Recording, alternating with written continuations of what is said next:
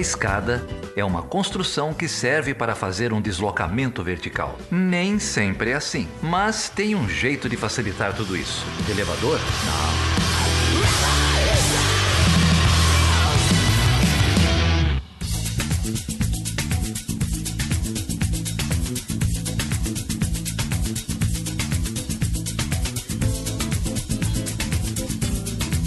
Seja bem-vindo e seja bem-vinda a mais uma edição do Chutando a Escada. Ah, aqui é Felipe Mendonça. E eu sou Geraldo Zaran. Felipe, hoje é 15 de abril de 2023, às 15 horas e 15 minutos. O dia mais aguardado da história desse podcast, o episódio número 300.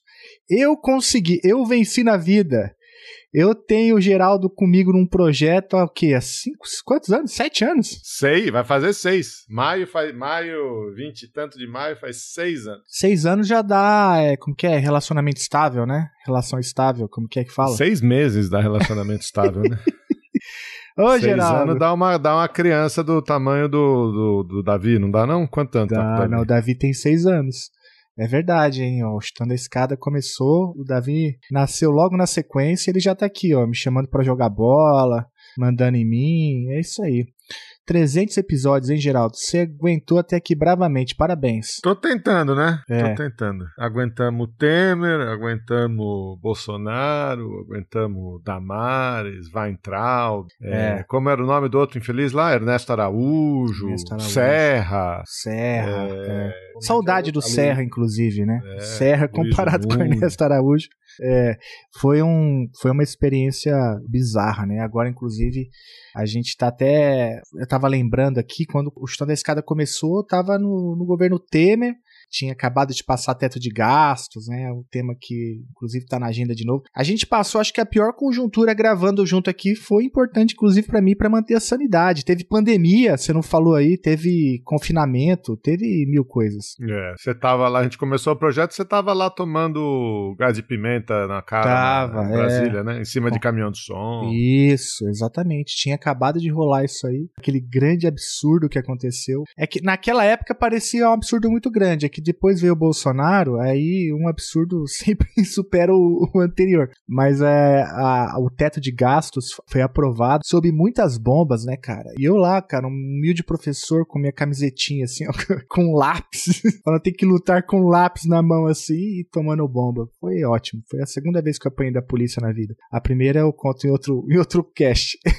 Pô, mas se não, é, se não é hoje, hoje a gente vai falar do quê? Da Igreja da Lagoinha não? Ah, já falamos demais desses caras também, né? A Igreja da Lagoinha, vou te falar, viu? Ô, tem, tem muita gente boa lá, inclusive, né? Mas enfim, a Lagoinha prestou um grande serviço aí nos últimos anos. Ainda presta, né? Vira e mexe aparece um- uma, uma história ou outra aí da Lagoinha. Ah, aquela Lagoinha que se dane. Eu não quero falar da Lagoinha, não. Eu quero falar de coisa boa hoje. Ah, eu queria começar agradecendo aos ouvintes é, do Chutando, os apoiadores, as apoiadoras. Sem eles, eu acho que a gente já teria desistido, não teria, não? Ah, há pelo menos. é, Tem seis anos o projeto, há pelo menos uns cinco a gente já teria É, desistido. A gente já teria desistido. Foi essa galera que põe a gente pra trabalhar. O grupo de apoiadores do Chutando a Escada rolou um debate tão sinistro essa semana, eu nem dei conta de acompanhar. Mas a galera tá engajada lá, o pessoal podia. um- eles podiam gravar o Chutando a Escada, né? É, é a história do se o cara tem que falar inglês ou não tem que falar inglês? Era, era essa a história? Ah, rolou isso, rolou do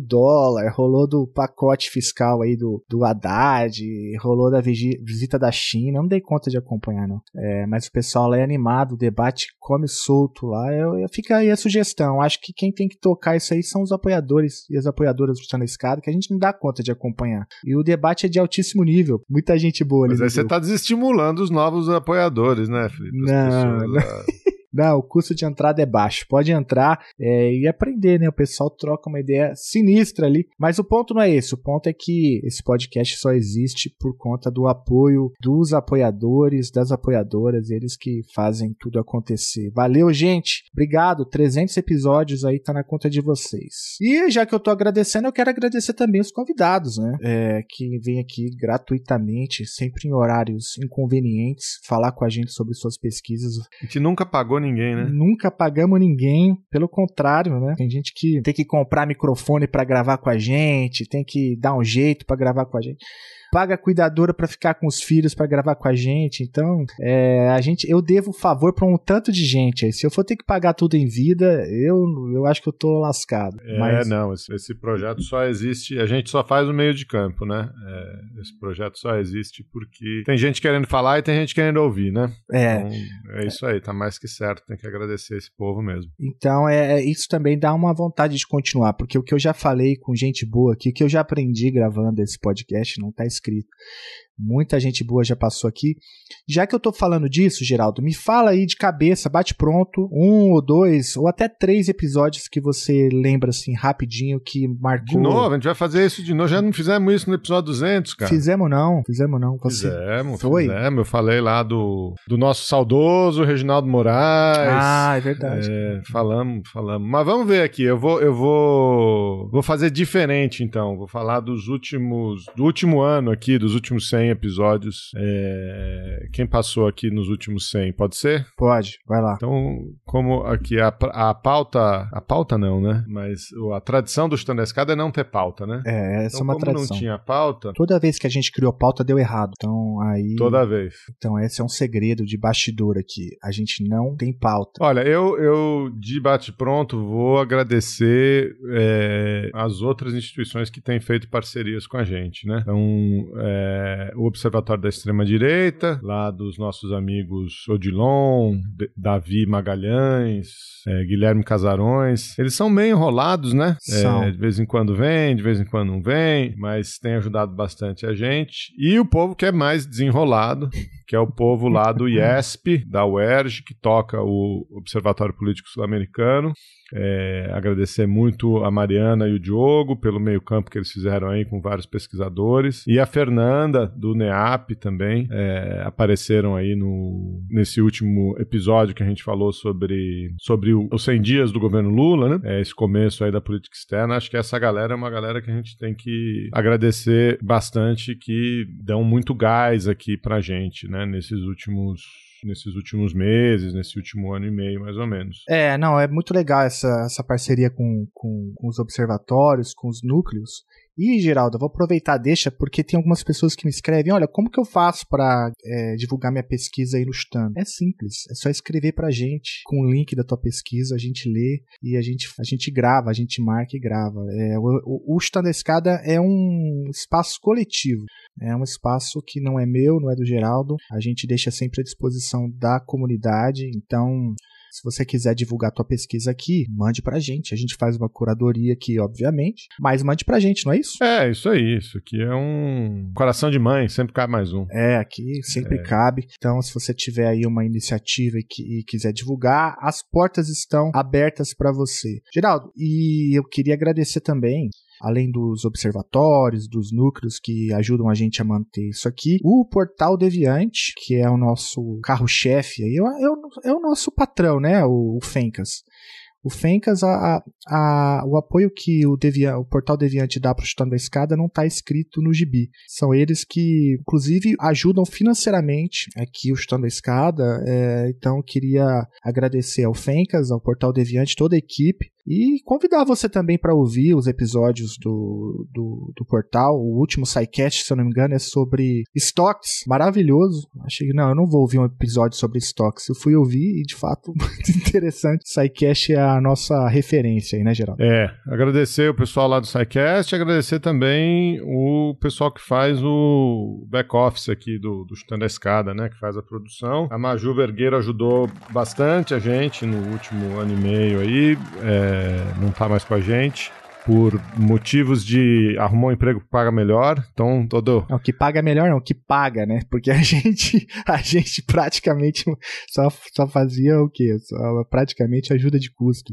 É, Boa, então Maju. toda sorte aí pra Maju, ela tá nos nossos corações. Beijo, Maju. E agora, né, já há algum tempo contamos com a ajuda do Felipe Reis, Isso, tem lá da Cortes. É Cortes? cortes, cortes edição de podcast. Sabe por que que chama Cortes? Porque ele corta as bobagens que a gente fala. Não, porque ele faz faca também, ah, cara. É, cara. Você é lembra dessa verdade. história? Não, tem isso mesmo. É, como que Ele é? faz umas facas artesanais, É cutelaria que fala? uns- é, Cutelaria, É exatamente. Então, curte rock and muito. roll e também motocross. Fica aí o combo do Felipe grande editor. Se você também está pensando em fazer um projeto aí de, de podcast, considere. Ou um churrasco. É, ou uma, sei lá, uma competição de motocross, ou né, qualquer coisa que envolva rock pesado, é, considere o Felipe Reis. Isso. E a Letícia, né? Grande Letícia, fotojornalista, formada aqui na Federal de Uberlândia, ativista também. E agora ela que faz é, tudo acontecer aqui nos bastidores do Chutando a Escada. A Letícia é responsável por tudo aqui. Ela é maravilhosa. Letícia, obrigado por topar ficar com a gente aí durante esse período. Estou é, bem, bem feliz com a, com a parceria que a gente tem com a Letícia. Muito bem. Geraldo, olha só, você vai topar ficar comigo mais 300 episódios, cara? Não, não. Você falou, Isso é fácil. Você falou a mesma coisa no episódio 100, no 200. Não, é... não. Faz uma pergunta mais difícil, que essa é fácil de responder. É, então. Ó, a gente falou de muita gente aqui. Tem que falar também que a Débora e a Carol estão num sabático. O que que, que que rolou? A Débora Prada e a Carol Pavês. Ah, não sei, cara. A Carol, depois que voltou do. Ne... Foi pro Nepal ou pro Tibete? Onde foi que ela foi? Ela foi né? pro Nepal. Foi pro Nepal, não voltou mais. Quer dizer, voltou, né? Não sei voltou pro Brasil, onde, mas- não pro podcast. Mas um beijo, Carol, Débora, aí quando. Já já elas aparecem aí. Vai Isso. ser E ótimo. A Débora, enfim, tá sempre a eminência parda aí, né? É, tá sempre É, rondando. Dando ordem no Felipe. Sim, ela sempre fazendo isso. E, sempre com razão, né? Sempre com razão. É, mesmo que eu não entenda de início, depois fica evidente que ela estava certa o tempo todo. O Chutando a Escada conta com apoio financeiro dos seus ouvintes. Para saber mais, acesse chutandoaescada.com.br barra apoio.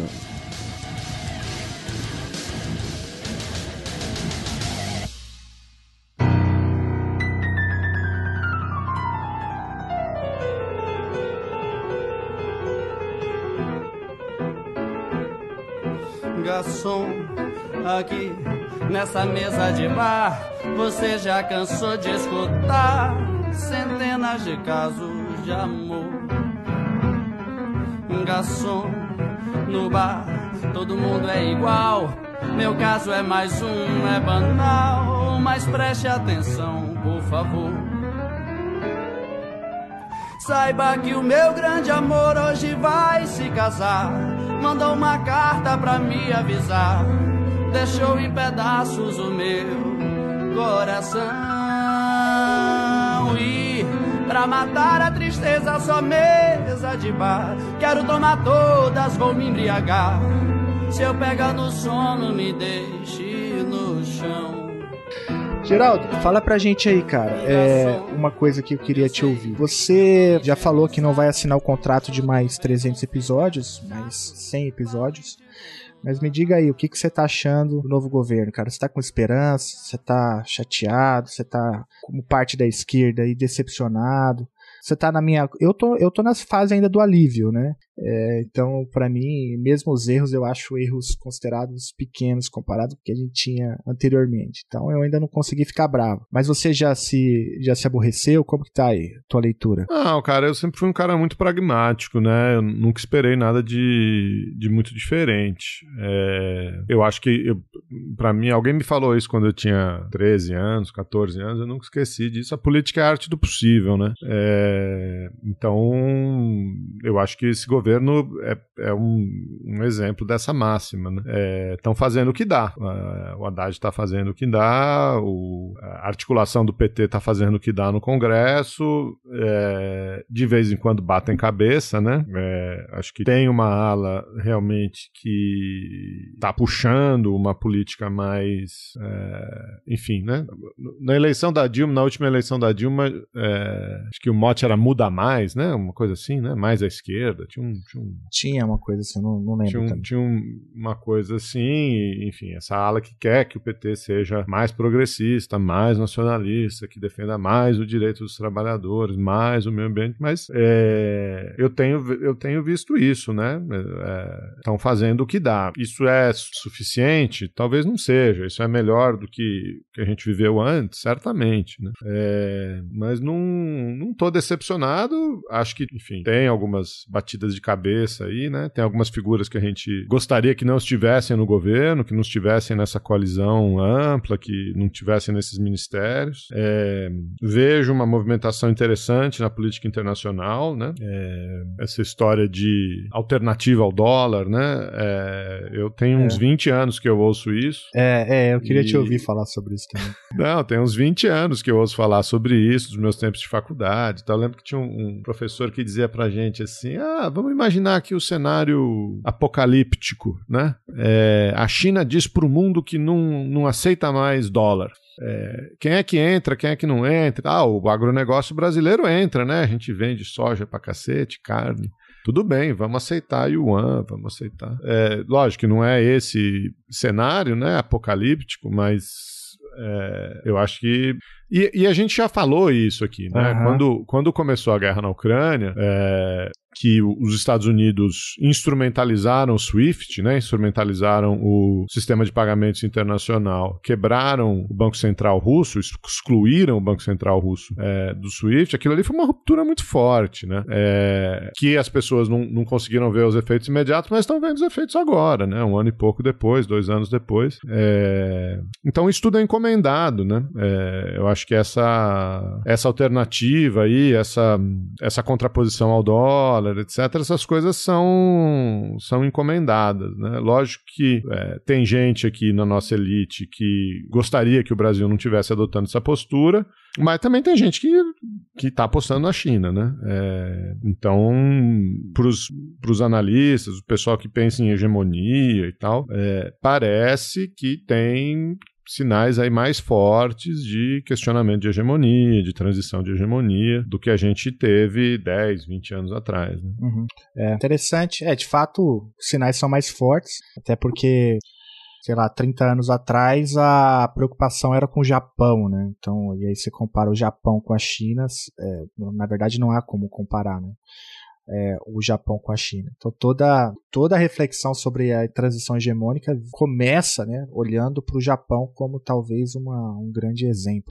É, e a China já é outra coisa. A China não é o Japão, como eu já disse. Agora, por outro lado, eu acho que é sempre bom resgatar é, autoras como a Susan Strange, né, que sempre vem falando, né, o persistente mito do declínio da hegemonia americana. Então, esse é um debate que já está posto, sei lá, desde a década, do final da década de 60, a década de 70 toda foi pautada por esse debate do declínio, né, irreversível da hegemonia estadunidense e vem até hoje. Então, acho que é, é interessante, né, te ouvir falar porque porque a tua fala combina é, essa, esse ceticismo que vem da leitura histórica do, do debate e da, das constantes, dos constantes instrumentos que principalmente os Estados Unidos criam e recriam para se recolocar no centro do sistema, mas também traz elementos aí de novidade que é a China. A China é a grande novidade, né, Geraldo? Da, da, eu, da... eu, acho que tem dois elementos. Eu costumo dizer que tem dois elementos, né? Um, sem dúvida, é a China, e a China coloca uma, uma ameaça, um desafio, né? não necessariamente uma ameaça, mas um desafio que a União Soviética nunca colocou, né?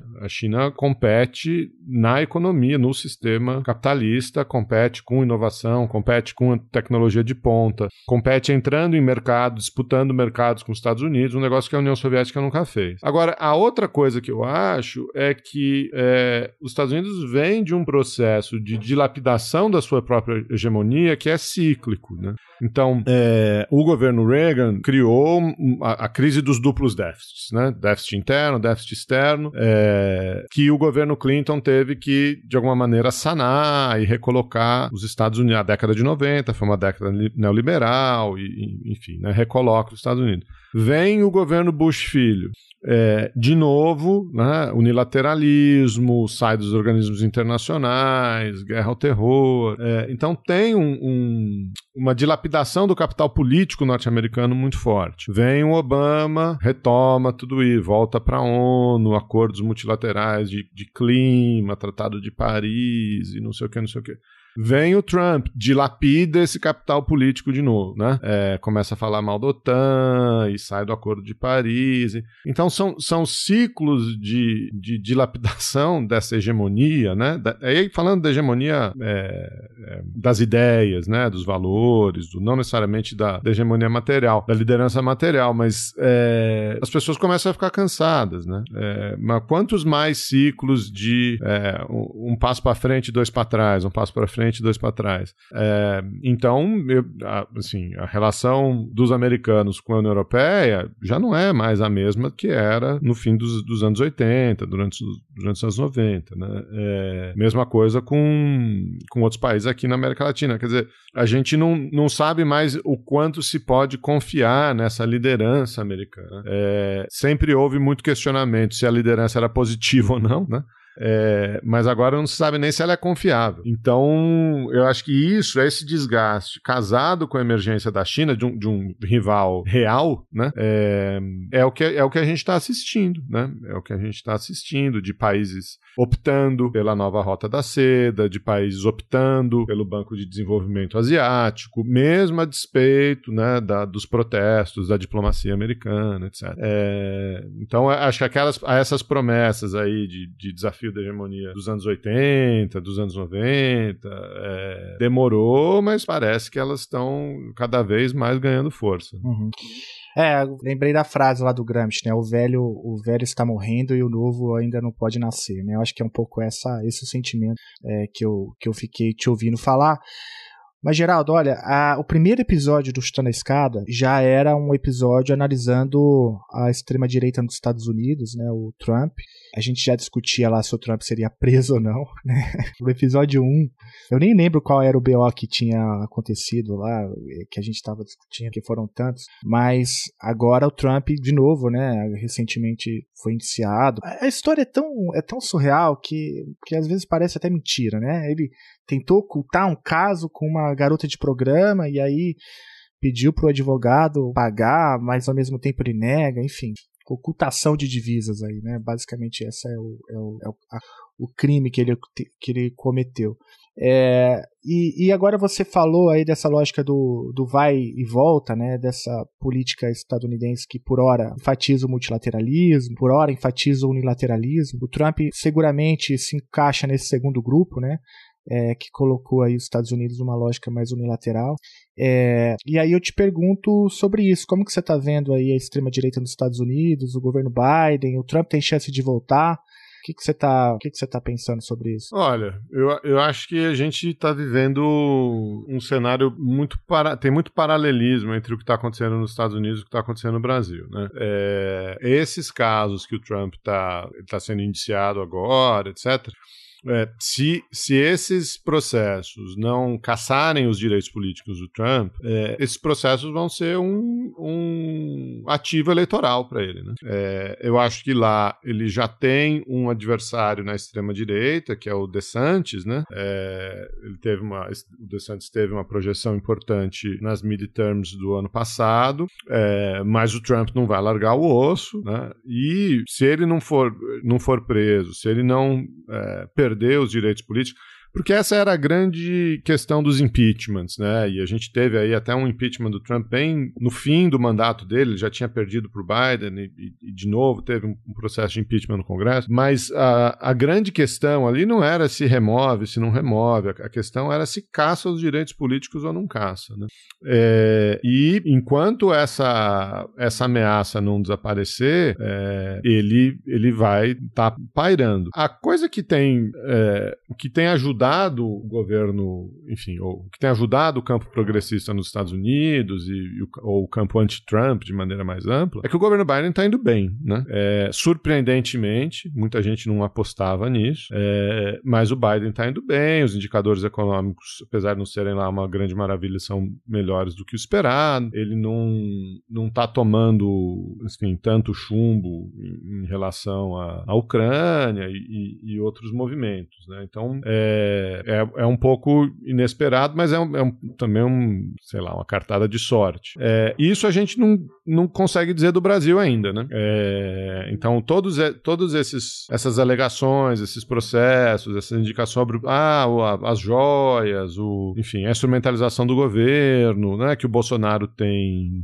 tem sido investigado, se isso, se isso não levar à cassação política, né, a cassação dos direitos políticos, isso vai servir como um ativo eleitoral, né, porque, de novo, a gente não está falando de gente racional, né, a gente está falando de, é, de gente que age de acordo com preconceitos, né, ideias já formadas e não se tem uma leitura da, da realidade. Agora, eu acho que aqui também o que a gente tem vivido é uma radicalização dessa extrema-direita nas redes sociais é, com impactos impactos reais cada vez mais preocupantes. Né? Por exemplo, eu não consigo dissociar é, o pânico, essa situação de pânico nas escolas brasileiras, em particular nas escolas em São Paulo, que é de onde eu estou falando, eu não consigo dissociar isso é, de todo o movimento da extrema-direita nos últimos quatro anos online, do gabinete do ódio, é, dos financiamentos de grupos de WhatsApp pelo, por grandes empresários. Não consigo dissociar essas duas coisas. Né?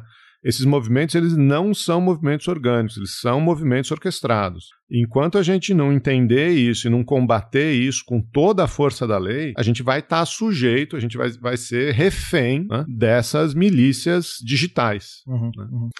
É, para quem não sabe, o Geraldo trabalha num, numa escola em São Paulo e a gente viveu esse pânico coletivo aí nos últimos dias. Né? Até mesmo aqui na, na Universidade Federal de Uberlândia também circulou né, em grupos ameaças ameaças de que haveria um atentado na universidade, e algumas aulas foram inclusive até canceladas por conta dessa, dessa ameaça. Mas o, o, o ponto é esse, né? Enquanto a gente fica discutindo é, os efeitos, a, as causas a gente deixa um pouco passar de, ao largo, né? A, e a causa é justamente essa: você tem é, grupos organizados que foram é, aprenderam né, uma, um, uma metodologia de, de difusão de, de fake news durante o governo Bolsonaro em grande medida inspirado pelos Estados Unidos, como você bem mencionou, e que agora usa essa mesma metodologia para fazer outras difusões aí de, de informações falsas, né?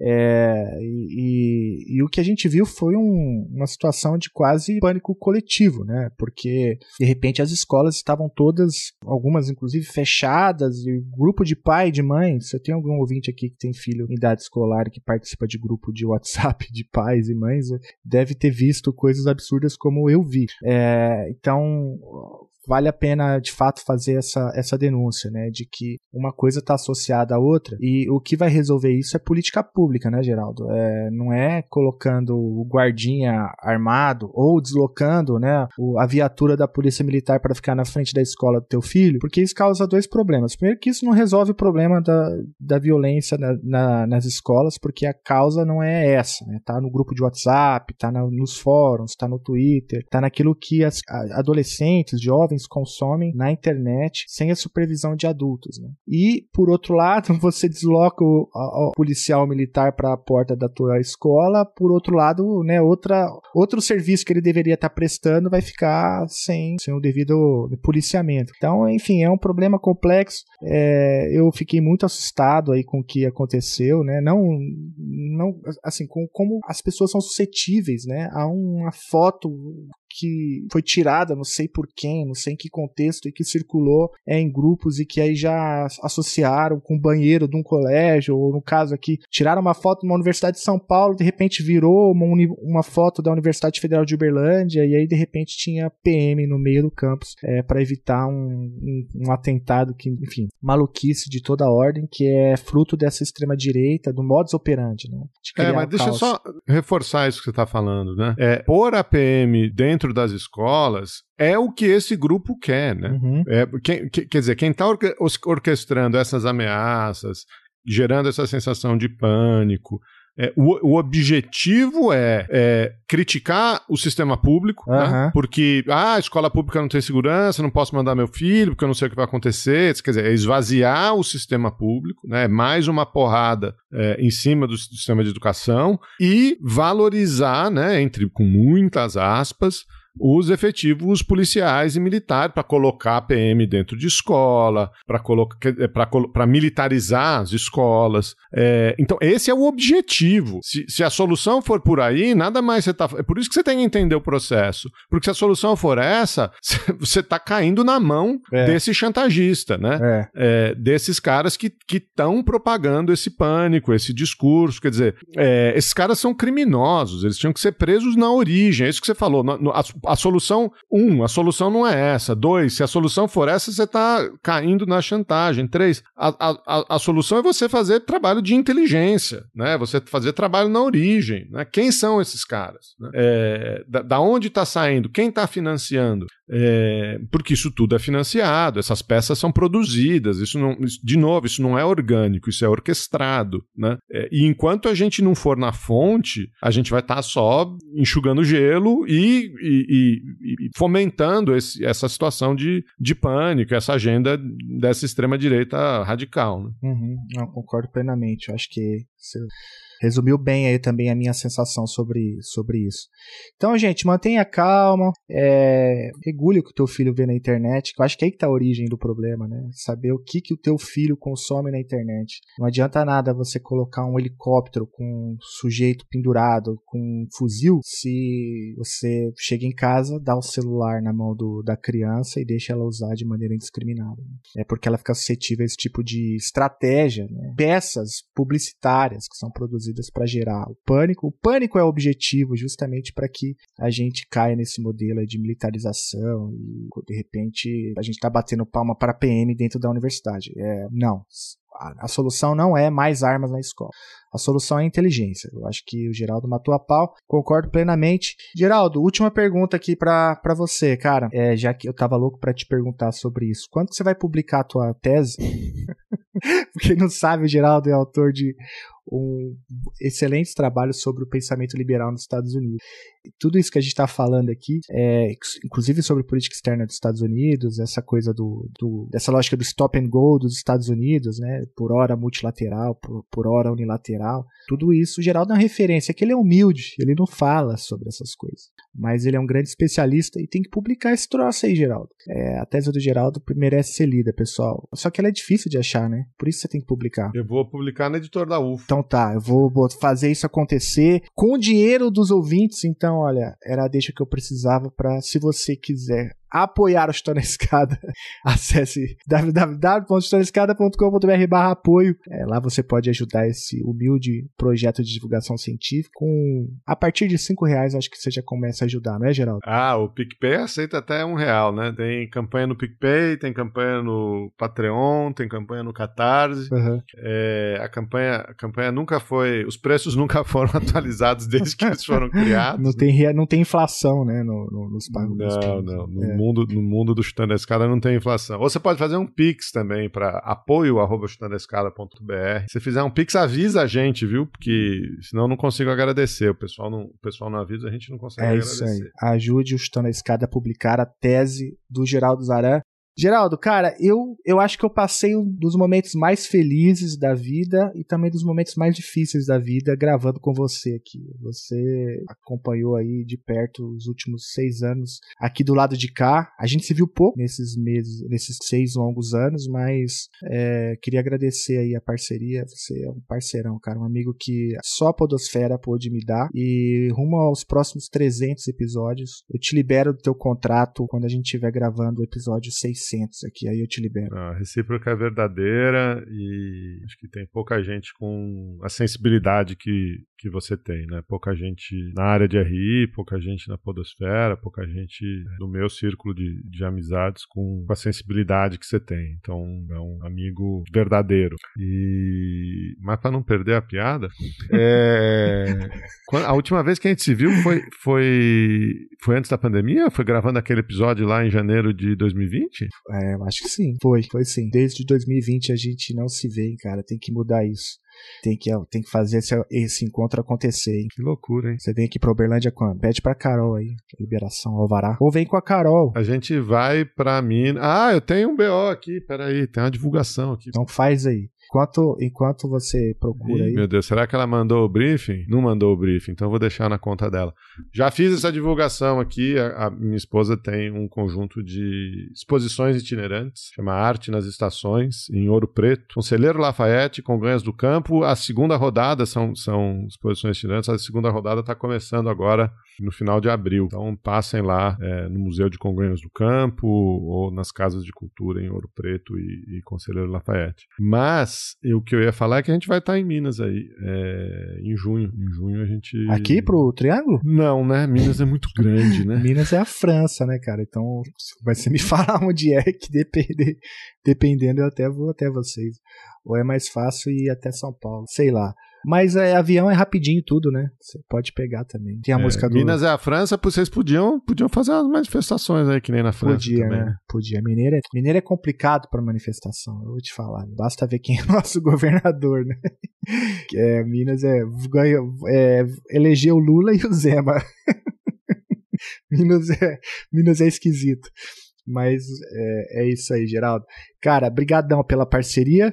Semana que vem a gente tá de volta, então? Semana que vem, esse episódio sai no fim de semana, sexta-feira, dia. de o quê? Sexta-feira, dia 21, tem 21, outro episódio, hein? 21, É. feriado, a gente vem com tudo aí já. A gente pede desculpa aí pelas interrupções nesse programa, mas todas elas são justificadas É. de alguma maneira. Todas elas. E é isso aí, gente. É, queremos. O Felipe falou aí do apoio, o Felipe falou é, sobre pesquisa, sobre divulgação de pesquisa. Podem escrever pra gente, podem escrever pra gente com sugestões, com o que vocês gostam, o que vocês não gostam, é, sugestão de quadro, sugestão de divulgação. Esse é um podcast plural, democrático, é, que mais? Comunitário, colaborativo É isso aí. e progressista. E autofinanciado. Autofinanciado e fogo nos fascistas. É isso aí, gente.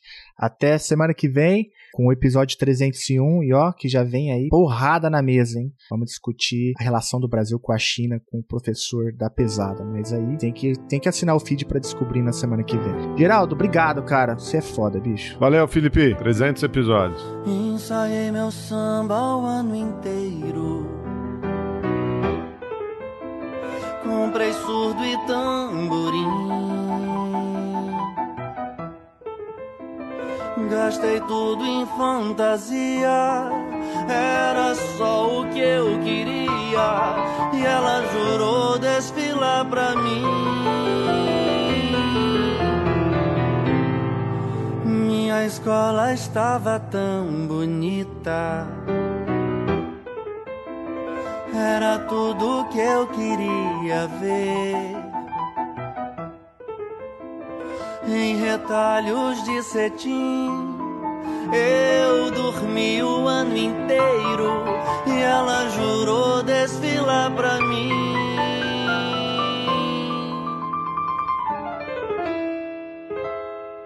Mas chegou o carnaval e ela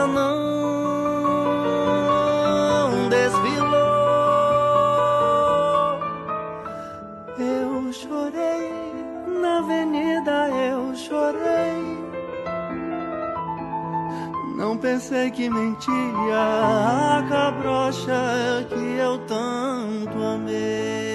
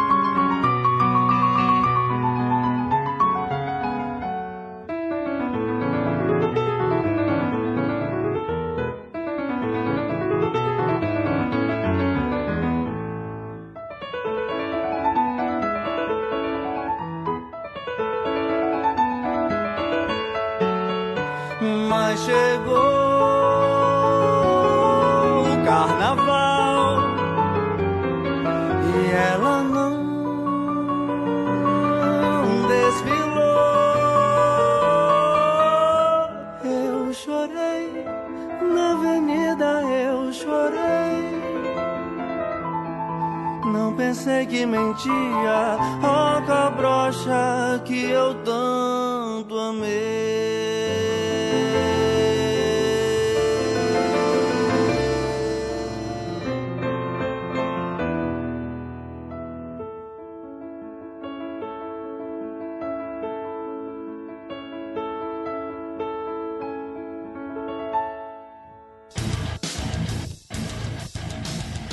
acabou de ouvir mais um episódio do Chutando a Escada. Para apoiar, acesse chutandoaescada.com.br barra apoio.